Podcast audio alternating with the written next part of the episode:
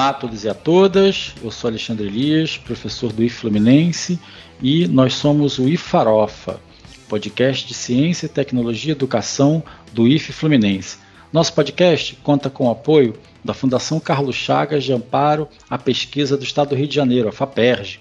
E aí, Ana Paula, conta pra gente quem que a gente entrevistou nesse sexto episódio do IFarofa. Olá, pessoas! Hoje nós teremos aqui como convidado o queridíssimo professor Gregório, do IF Macaé, professor de Biologia, que vai falar sobre as doenças que acometem a população, os vírus e principalmente a Covid-19 e tudo que a gente tem vivido nesse momento. Importante, né, Alexandre? Muito. O Gregório é professor de biologia no IF, Macaé, é doutor em biologia também, sabe tudo de vírus, epidemiologia e tudo mais. Deu uma aula para a gente muito interessante, muito descontraída. Então esse episódio está bem bacana. Vamos ajudar a compartilhar aí o pessoal que vai ouvir a gente.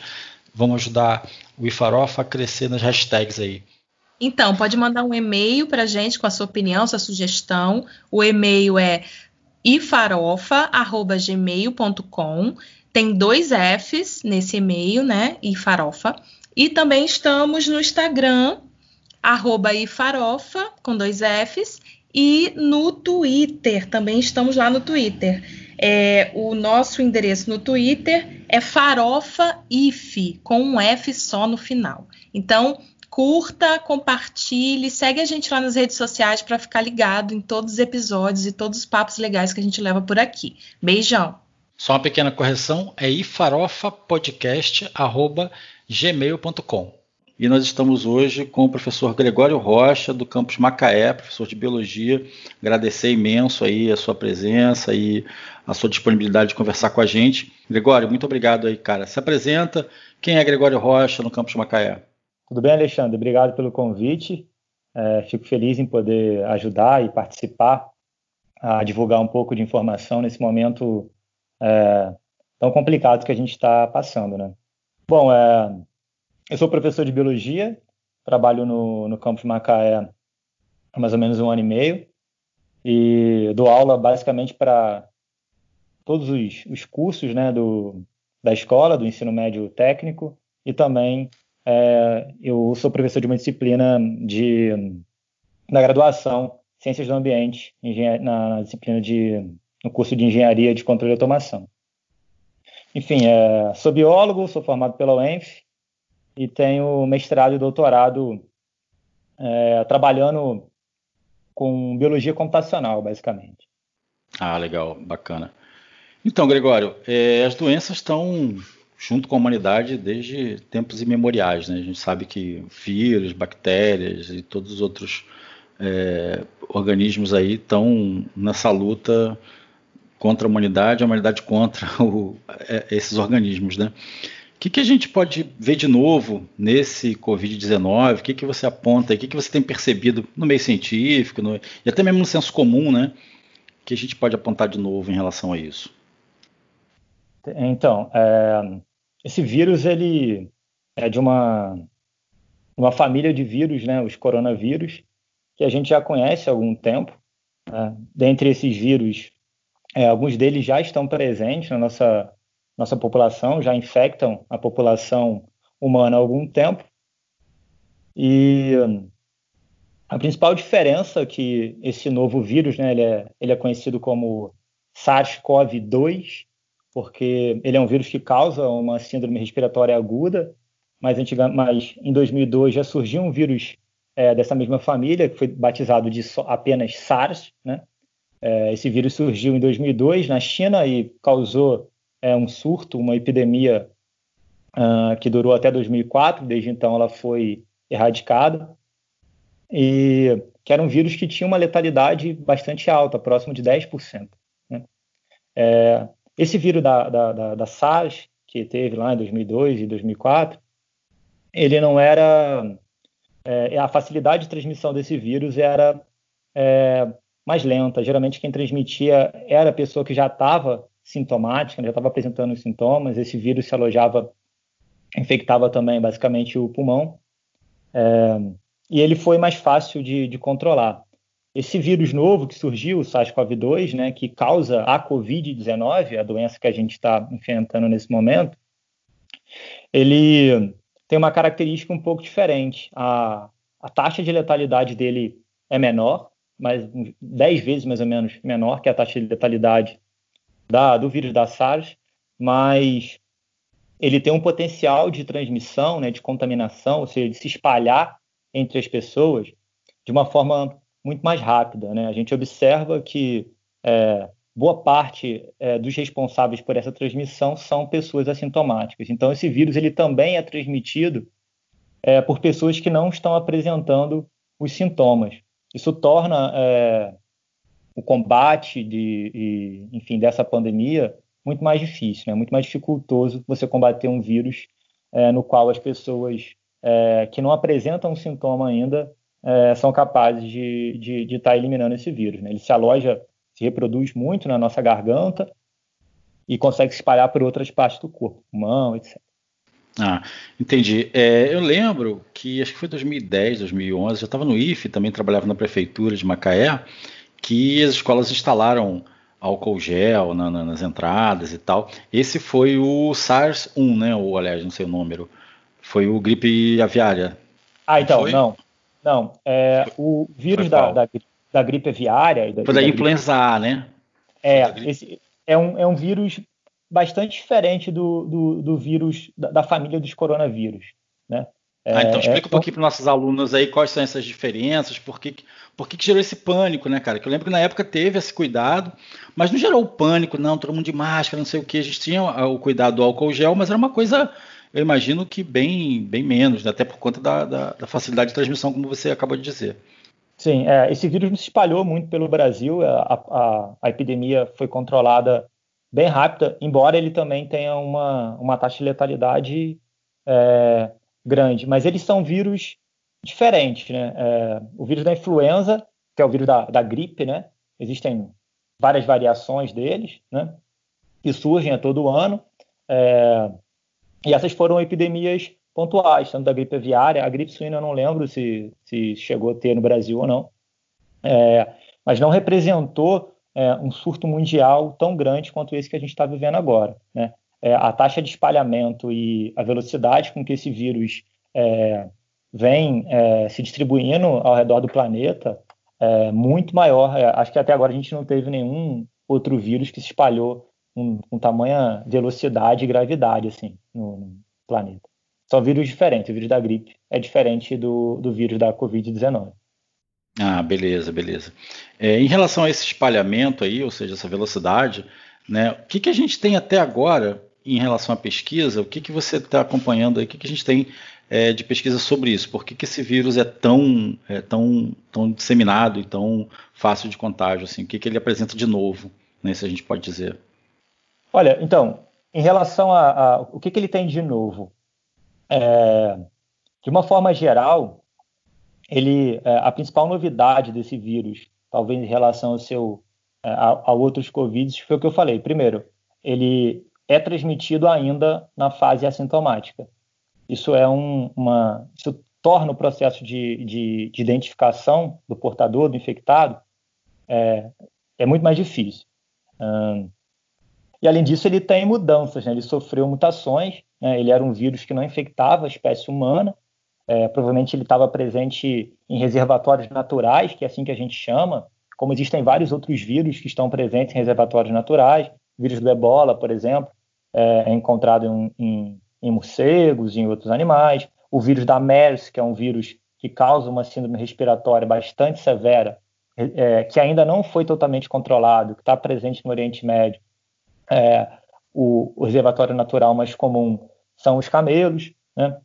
Então, esse vírus ele estava presente no reservatório natural. A gente ainda não tem 100% de certeza de onde que era. Provavelmente é, esse animal intermediário foi um pangolim, mas isso não é 100% certo ainda. E esse vírus sofreu uma mudança, uma mutação, e se tornou capaz de infectar é, seres humanos. Né? Então, o que a gente sabe até agora do vírus é, é, a origem dele, né? Então ele teve origem lá em Wuhan, na China, em dezembro de 2019. E esse vírus provavelmente chegou à nossa população através de uma mutação, de uma mudança de um vírus presente é, em animais que estavam é, contaminados com esse tipo de coronavírus. Até então, esse vírus não era capaz de sair de um animal e infectar uma célula humana, porque são células diferentes, né? A gente precisa entender que o vírus é um, uma coisa muito pequenininha, muito, muito pequenininha. Se a gente for comparar o tamanho de um vírus, seria assim, um tamanho de um gato, o tamanho de uma galinha em relação ao tamanho do nosso planeta inteiro. Então ele é muito pequenininho, a gente não consegue identificar um vírus é, olhando né, em algum lugar. É, então, só microscópio eu... eletrônico, né? É muito difícil, né? tem que uma, um poder de, de aumento gigantesco. Então isso faz com que o combate ao vírus seja muito difícil. Então esse vírus ele sofreu mutações, né, sofreu mudanças no seu material genético. Né, no caso desse vírus é um RNA, não é nem um DNA, é um vírus de RNA, assim como é o vírus da gripe, né, influenza é, como é o HIV. Uma característica Sim. peculiar desses vírus de RNA, que é o caso é, do novo coronavírus, é, a enzima que duplica o RNA, que faz várias cópias né, desse RNA, ela erra muito mais do que um, uma enzima que duplica um DNA. E, além disso, ela não tem mecanismos de correção. Então, toda hora que uma enzima pega um RNA, né, uma célula pega o RNA de um vírus e vai fazer uma outra cópia desse RNA desse vírus, a chance de surgirem erros ali, de terem mutações, é maior do que um vírus que tem como material genético um DNA. Então, a gente já conhece, a gente já sabe, da, da, né, através da ciência, da literatura, que vírus que têm como material genético um RNA, eles tendem a sofrerem mudanças, mutações mais rápido. E essas mutações permitiram que esse vírus conseguisse infectar agora também células humanas. Eles conseguiram mudar e ser capaz agora de identificar uma célula humana. E nessa célula uhum. humana, esse vírus continua se replicando, né? Um vírus ele não consegue se replicar sozinho é, no, no, ambiente, por exemplo. Se você espirra, Alexandre, esse vírus cai na sua cadeira, esse vírus não vai ficar se replicando ali. Ele só vai se replicar quando ele conseguir entrar numa outra célula, né? Quando tiver o contágio em uma outra célula. E é bom falar também que esse vírus não vai entrar por qualquer célula, né? Por exemplo, se ele cai na sua mão, ele não vai conseguir ter receptores, né? ali dessa célula epitelial da nossa mão e entrar pra ali dentro. Penetrar na. Sim. Exato. Ele só ele entra em algumas células que tem um receptor que a gente chama de ACE2, é, as células pulmonares, células do nosso globo ocular, por exemplo, muitas dessas células possuem esses receptores, que são as principais portas de entrada é, desse vírus que todo mundo já sabe, né? Evitar por colocar isso, a mão cuidados. Exatamente. Não, só então, uma pergunta. A gente pode afirmar que é da natureza dos vírus como um todo, eles é, sofrerem mutação ou tem vírus que não tem mutação nenhuma? Como é que é isso? Dá uma explicadinha para quem não entende nada como eu sobre essa questão da mutação, que eu fiquei interessado.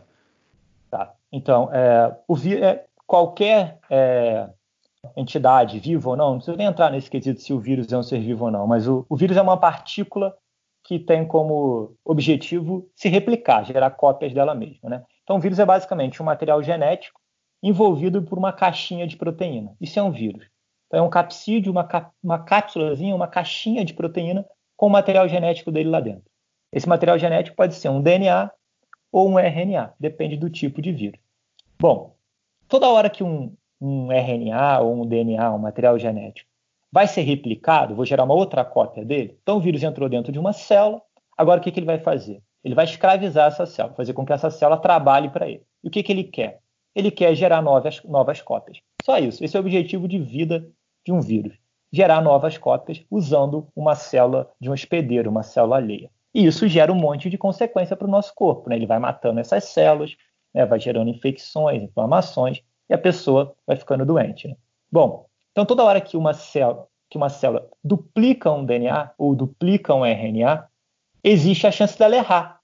E quando ela erra, é o que a gente chama de mutação. Então, para entender uma mutação de um jeito muito simples, mutação ela é um, um erro no processo de duplicação de um material genético.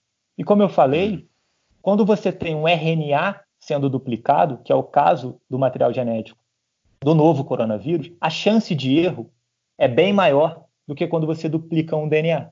Porque a enzima que faz esse trabalho de duplicar um RNA, ela não tem mecanismo de correção. Quando ela erra, ela não volta atrás, ela não percebe que ela errou e corrige. Diferentemente de uma enzima que duplica um DNA, que é o caso do nosso material genético. Toda hora que a gente duplica nosso DNA para fazer uma célula nova, enfim, a gente tem mecanismos de correção, a gente não sofre um monte de mutação muito rápido, porque a gente consegue perceber esses erros. Esse novo coronavírus, por ele ser um vírus de RNA, a chance dessas mutações acontecerem são bem maiores. Isso faz com que o vírus mude muito rápido. A gente já vem acompanhando na literatura é, diferentes variantes desse vírus, né? A gente já sabe que tem um vírus que chegou na Europa, que sofreu uma mudança na Europa, uma mutação. Então esse vírus ele está se modificando também já dentro da nossa espécie. Isso é bastante preocupante porque ele pode se tornar um vírus ainda mais letal, né? Por conta dessas mutações que vão acontecendo. Ele pode se tornar um vírus resistente a algum tipo de medicamento que talvez funcione para alguns vírus e não funcione para outros. Ainda é muito cedo para a gente afirmar isso. Né? Isso são especulações do que pode acontecer. Né? Mas o, a dificuldade de combater um vírus é essa. Esses vírus eles se modificam muito rapidamente. Por isso que a gente sempre se contamina com novas é, infecções de gripe, por exemplo, porque o vírus da gripe ele sofre muitas mutações. Né? Então a gente não consegue uma, uma, uma vacina, por exemplo, para eliminar qualquer gripe daqui para frente. Diferentemente de outros vírus, alguns vírus eles a taxa de mutação deles é bem pequenininha, eles não mudam tão rápido. Então, ah, geralmente entendi. é sempre o mesmo vírus. Mas qualquer é, entidade que tenha material genético vai sofrer mutação. Alguns vão sofrer muita e outros vão sofrer pouca. Mas se você tem material genético, você tem mutação. E graças a isso que existe Ai. evolução. Senão, se não tivesse mutação, não existiria evolução. Todos os seres vivos seriam sempre idênticos para sempre. A gente não ia conseguir se adaptar a nenhuma. A gente não ia ter variabilidade para se adaptar a uma nova mudança ambiental. Todo mundo ia ser basicamente sem nenhuma diferença. Ah, legal. Gregório, em relação ao que a gente tem acompanhado nos últimos dias, né, a escalada terrível do aumento do número de mortes, de infectados, o Brasil vem se tornando aí, talvez muito em breve, o epicentro da pandemia. América Latina já é hoje o epicentro da pandemia, não é mais é, acho que até o continente americano junto com os Estados Unidos, né? Todo o continente é, americano. Né? É, já é o epicentro da, da, da pandemia. E como é que a gente está vendo, como é que você enxerga as medidas tomadas pelos governos aqui no Brasil, tanto estadual, federal, municipal? O que, que você aponta aí para a gente de coisas boas e ruins? Bom, é, inicialmente, eu acho que o que está faltando no Brasil, é, desde que a gente começou a ter as notícias da, sobre essa pandemia é uma fala única, uma comunicação única por parte das autoridades, de todas as esferas governamentais. É, escuta muito para o entendimento da população e para a população seguir determinações quando cada esfera tem um discurso diferente. Então, quando o governo federal é, diz que não tem que ter isolamento e o seu prefeito diz que tem que ter isolamento, como que fica a cabeça é, dessa população? Né? A gente sabe que uma parte da população é instruída, né? consegue talvez diferenciar essas determinações, né? Mas de toda forma a gente faz parte da. É, é, é, a gente é morador né, de, um, de um país e a gente tende a, a, a seguir, né? A, a, ou seja, esses, essas pessoas estão consultando especialistas e estão dizendo que isso é o melhor para a gente. Agora, em quem que eu vou acreditar? Né? É, e aí eu acho que essa falta dessa fala única é, permanece até esse momento, e isso é, é, um dos principais motivos que o Brasil vem enfrentando tamanha dificuldade para conseguir combater é, essa pandemia. Uh, eu acho que é, eu não posso falar por todos os municípios, né? Mas eu acompanho Macaé, acompanho a é, minha cidade, eu sou de Petrópolis, e os prefeitos é, desses municípios têm adotado medidas é, de acordo com a, a, o que a gente observou em outros países e de acordo com as orientações da OMS. Isso é fundamental. É, não, não, era para ser tão difícil enfrentar essa pandemia no Brasil, porque a gente teve Sim. um tempo para se preparar. Né? A gente não tá, a pandemia não surgiu na Argentina aqui do lado e chegou aqui em 10 dias. Isso muda tudo na hora de combater, né, cara? Exatamente. Então a gente já sabe o que deu certo e o que deu errado. É lógico. É, eu não estou falando para você pegar uma medida que foi feita em Singapura na Coreia do Sul, países que têm um, um, uma desigualdade social muito pequena, países que têm muita tecnologia, muito recurso, enfim, e fazer igualzinho no Brasil. Você, mas você precisa usar esses exemplos e adaptar para a nossa realidade. Né? E não é tão difícil, a gente tem pessoas extremamente instruídas e capacitadas aqui no Brasil. É, vide estudos que a gente fez sobre HIV. O Brasil é exemplo para o mundo inteiro de combate ao HIV. O Brasil foi Sim. referência no combate ao Zika vírus. Então, gente capacitada aqui não falta. Eu acho que o que está faltando, né, por parte das, das entidades governamentais, é escutar essas pessoas e olhar os exemplos que a gente tem fora e trazer para cá. Que exemplos seriam esses? O que, que você acha que seria um dos primeiros caminhos, primeiros passos para a gente começar a fazer esse combate de forma mais eficaz, para não ter uma tragédia de mortes aqui no nosso país? Eu acho que a gente já está é, atrasado, infelizmente, é, em relação a muitas medidas que deveriam ser aplicadas, mas ainda é possível segurar essa curva que a gente está observando, que tem aumentado absurdamente é, nos últimos dias. Bom, é, boa parte dos países que con conseguiram conter é, o avanço da pandemia é, recorreram ao lockdown é, com bastante antecipação. Muitos deles é, recorreram ao lockdown antes de ter caso da, no país. Alguns recorreram ao lockdown quando apareceu o primeiro caso no país. A gente pode falar da Nova Zelândia, a gente pode falar de Taiwan, que foram países que vêm enfrentando a pandemia com bastante sucesso. É, então, eu acho que a gente é, conseguir, é, de alguma maneira, é, prorrogar esse distanciamento social uma, de uma maneira mais rígida possível é urgente, principalmente nos locais é, onde a circulação do vírus está muito alta. Não tem região como sudeste, né? Região nordeste, região norte sudeste, também. Região agora. norte, é o norte. Uh, os dados de Manaus são assustadores, né? São assustadores, é, exato.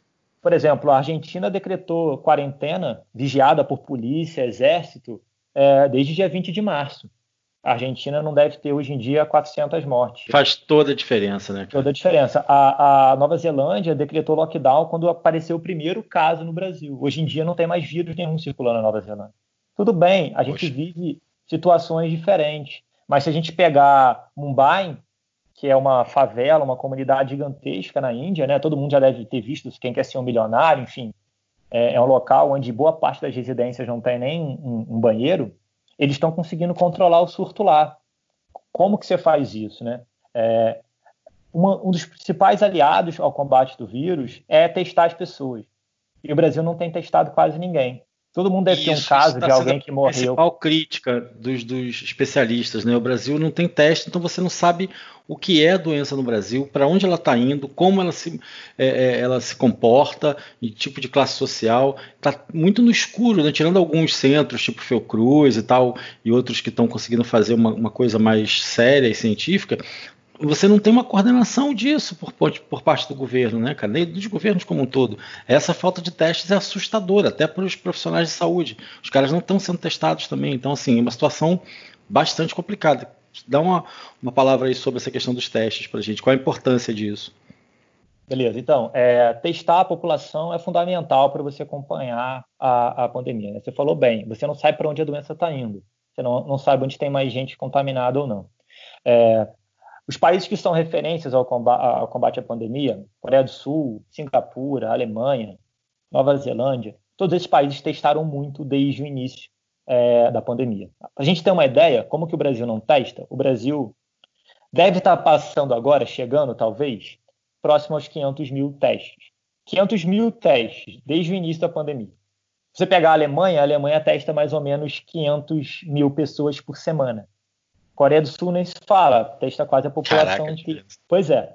Então, é, se você consegue testar a, a, a população, você consegue saber é, aonde a doença está concentrada, você consegue identificar as pessoas que tiveram contato com essa pessoa, ou seja, você determinar é, a rota de contaminação, a rota de contato, é uma das formas mais eficazes que a gente tem de isolar esse vírus. Então, o Mumbai fez isso, por exemplo. Eles, eles distribuíram agentes de saúde, voluntários, o que for, dentro da comunidade e eles vão de porta em porta identificando as pessoas que têm sintomas ou que estão contaminadas. E isolam essas pessoas, né? De uma forma. Sim, você pode usar um hotel, você pode. Enfim, existem diferentes estratégias que o governo pode adotar para permitir esse isolamento nesse caso. Né? É, e dessa maneira você consegue rastrear é, os casos.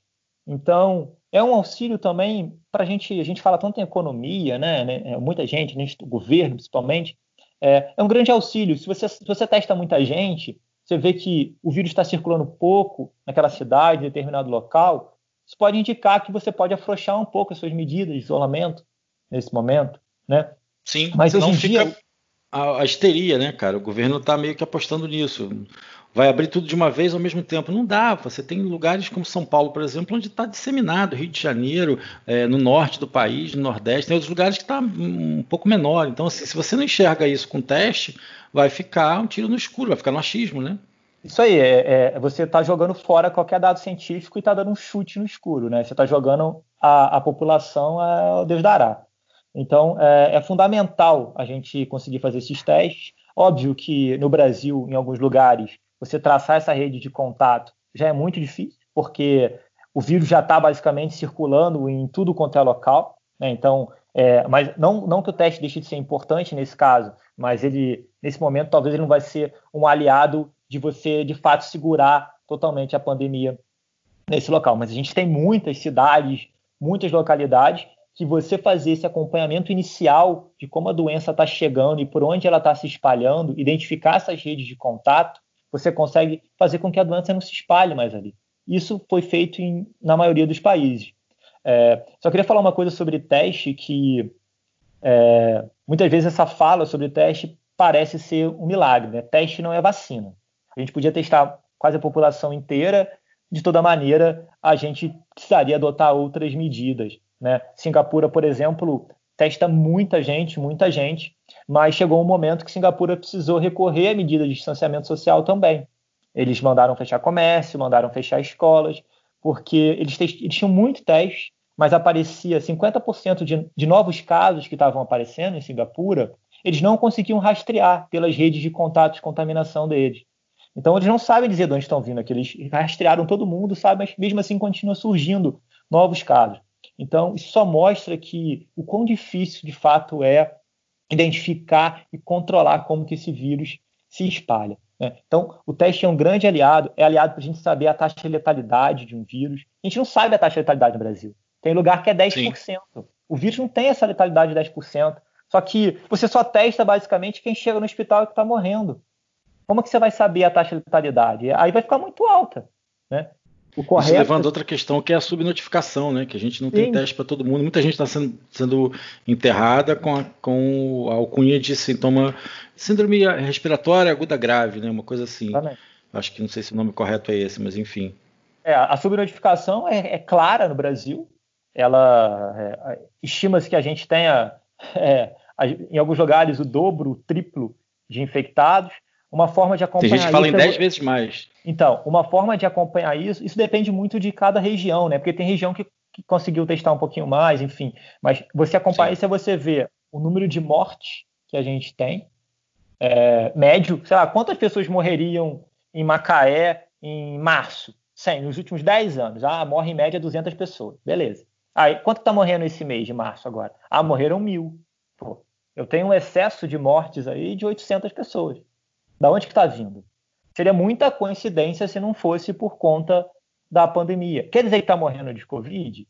Não necessariamente. Pode ser que um, um, um pouquinho desse excesso pode ser a falta de acesso ao sistema de saúde. E quando você vai chegando no seu sistema de saúde em colapso, o cara que às vezes está com um apêndice inflamado, sei lá, pode ser que ele não tenha é, atendimento a tempo. Né? Esse é o grande problema, essa é a grande importância que a gente tem que ter de segurar o crescimento dessa curva é, de contaminação. É que o nosso sistema de saúde consiga dar atenção mínima para todo mundo que precisa. E é muita ilusão a gente achar que nos próximos meses a gente só vai ter Covid, que as pessoas vão para o hospital. As pessoas vão para o hospital por vários motivos. Você pode estar dentro do seu banheiro, cair precisar de um atendimento de urgência. E pode ser que você não tenha. Sim, vai. É, pois é. Isso vai estar tá fazendo uma, a lotação dos hospitais, dos centros cirúrgicos e tal, totalmente. É, você, inclusive, agora teve esse, esse represamento né, de cirurgias eletivas e tal. Isso em algum momento vai ter que voltar. Então, se você não consegue dar conta da Covid, que momento vai ficar é, para você voltar a ter cirurgia de novo e tal, né? Isso vai impactar, obviamente, no sistema de saúde como um todo, né, cara? É, outra coisa importante, Gregório, o que, que a gente pode falar até agora sobre vacina. O que, que você imagina aí? Tem coisa boa ou não? Ainda está muito longe? não tem como o, a gente produzir uma vacina de uma hora para outra. Né? Em geral, é, o tempo de produção de uma vacina é de 10 a 15 anos. Né? Então, a gente tem uma grande esperança porque a comunidade científica inteira, mundo todo, basicamente parou para investigar esse vírus. Né? É, a ciência nunca foi tão importante, nunca foi. É, é, a gente nunca, é, talvez, enxergou a ciência como tão importante como a gente está enxergando agora. Isso nunca foi tão claro, né? É, como que a ciência é importante? E existem já alguns estudos, vários estudos, na verdade, é, de entidades diferentes é, buscando o desenvolvimento de uma vacina. Só que é, como é que é o processo de produção de uma vacina? Primeiro você precisa conhecer muito bem esse vírus. E ninguém conhecia esse vírus, ninguém sabia o que, que era.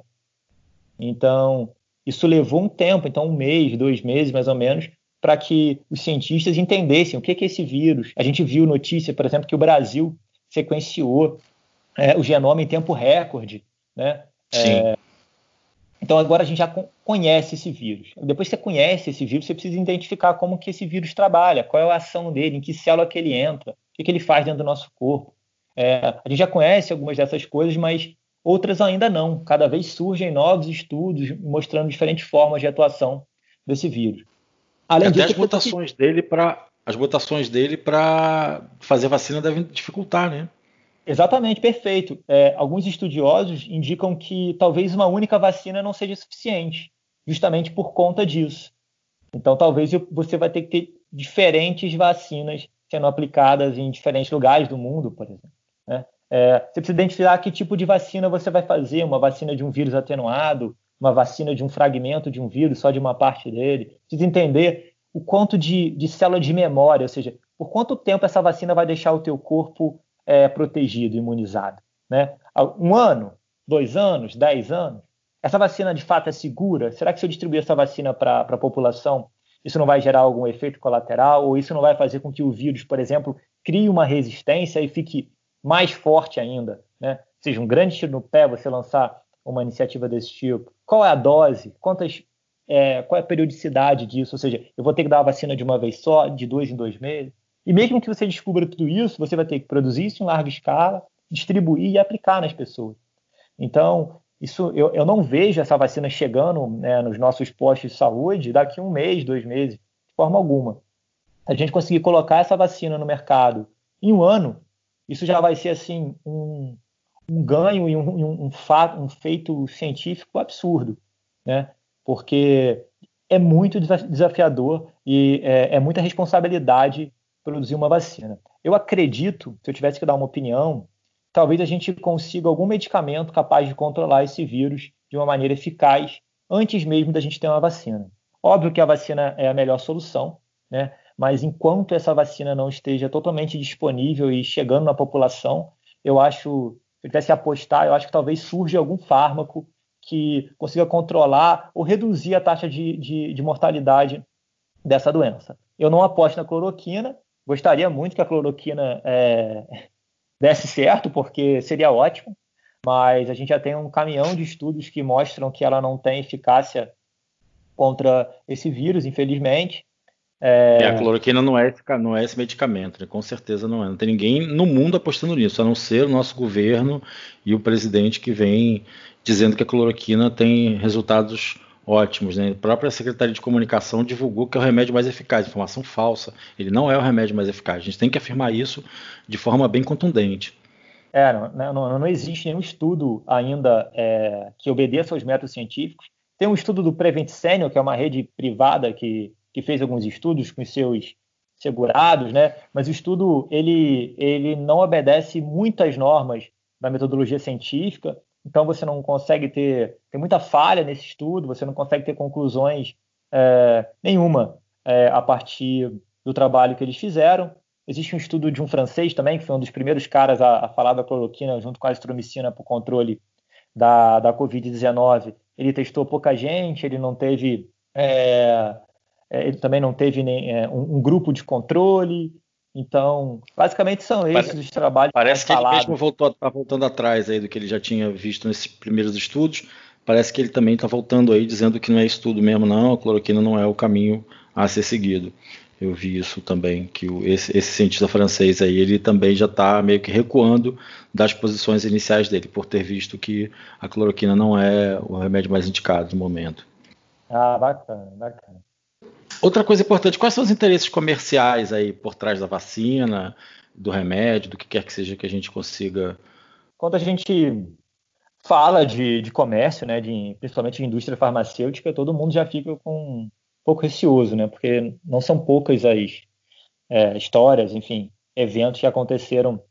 É, a gente está falando de comércio, de dinheiro, muito dinheiro. Né, imagina você conseguir desenvolver um, um, um fármaco é, para para combater uma doença que afeta o mundo inteiro e a gente não está falando de pouco dinheiro. Então, é, existe de fato muito interesse em encontrar esse medicamento, mas assim, é, com relação a, a eu, eu, não acho que alguém esteja que já tenha a cura e não queira liberar. Eu não acredito em nenhuma teoria de conspiração que ah, a, a cloroquina funciona, mas as pessoas não querem que use porque é, uma, uma farmacêutica vai deixar de ganhar dinheiro com ela. É, eu não acredito nisso. É, eu acho que a gente ainda não tem mesmo. É, existem alguns fármacos que vêm se, vem apresentando, vem se apresentando como é, candidatos, né? É, mas ainda, ainda vai demorar um, um tempo ainda para isso. então, eu, eu, eu, penso assim, eu acho que quando tiver mesmo alguma coisa eficiente, é, vai ser liberado. Agora, se vai custar caro, se vai custar barato, depende de quem descobrir, né?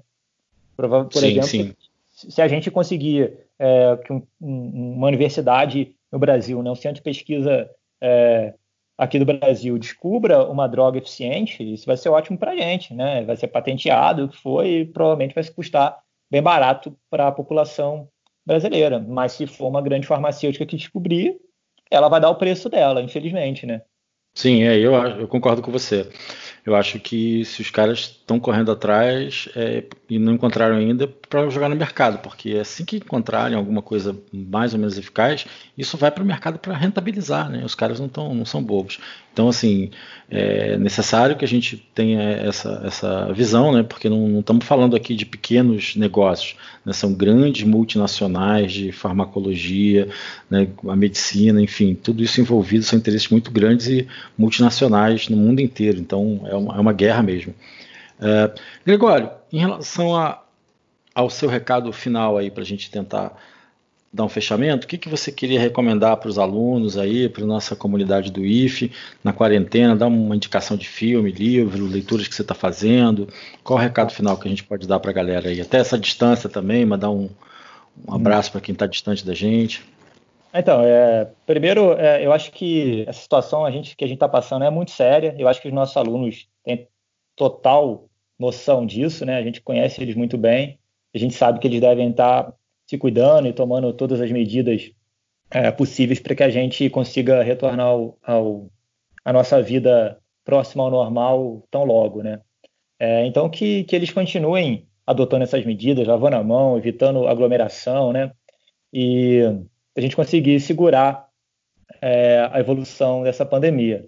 É, eu acho que a gente precisa pensar nesse tempo para refletir um pouco sobre a nossa sociedade, né? É, pensar daqui para frente por, por qual motivo de fato a gente vai lutar, o que, que a gente vai defender, o que, que a gente vai valorizar daqui para frente, né? se a gente vai valorizar a nossa saúde, a nossa educação, a gente vai passar a olhar para a ciência com outros olhos, né? se a gente vai perseguir tanto é, as universidades, que é onde de fato é, acontece a ciência no Brasil, ciência não é feita em Brasil, no Brasil em, na verdade, qualquer lugar do mundo, né, com algumas exceções, boa parte da ciência é feita dentro das universidades.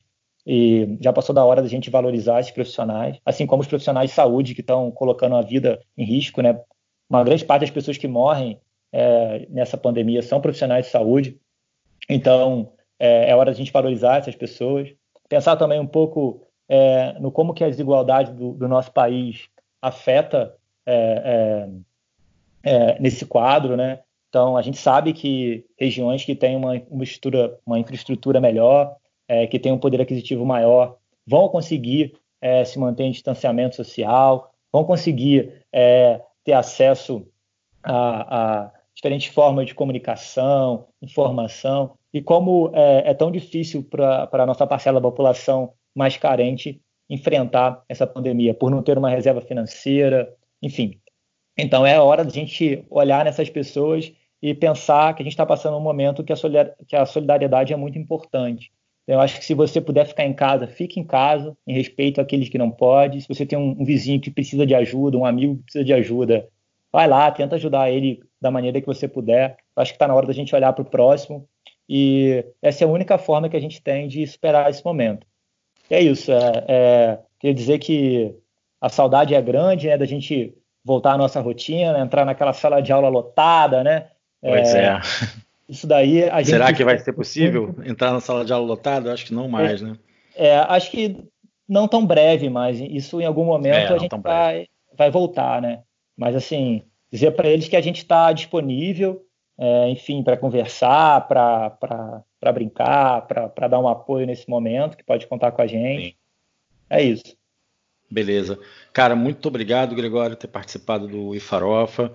É, a gente segue aí na cobertura da Covid, vamos tentar mais alguns outros episódios também. E já fica o convite para você vir numa próxima oportunidade falar para a gente quando tiver mais novidades sobre a Covid, sobre outras coisas em relação às ciências também. Agradecer muito a presença, cara. Um abraço, tudo de bom para a gente e esperamos logo voltar minimamente a, ao mínimo de normalidade que a gente possa conseguir, né?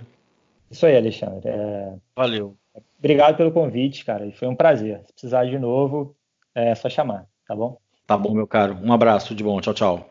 Valeu, Alexandre.